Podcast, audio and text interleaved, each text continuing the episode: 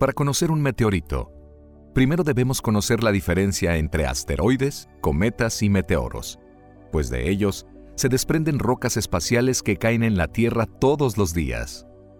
Los asteroides son formaciones rocosas que resultaron de la formación del sistema solar ocurrida hace 4.6 billones de años.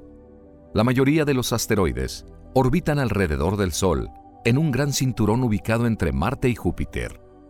Los científicos calculan que existen millones de asteroides con tamaños que van desde 1 a cientos de kilómetros de diámetro.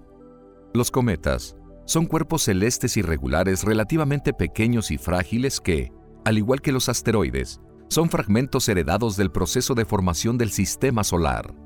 Algunas teorías indican que los cometas trajeron consigo, al chocar con nuestro primitivo planeta, cierta cantidad de agua y una variedad de moléculas orgánicas. Se llaman meteoros a los diminutos fragmentos y partículas liberados por asteroides y cometas que se desintegran al entrar en contacto con la atmósfera terrestre. Un meteorito es el resto de materia que sobrevive luego de que un meteoro cae en la Tierra sin haberse desintegrado en su totalidad. Con edades de 4.6 billones de años, los meteoritos son las rocas más antiguas de nuestro planeta.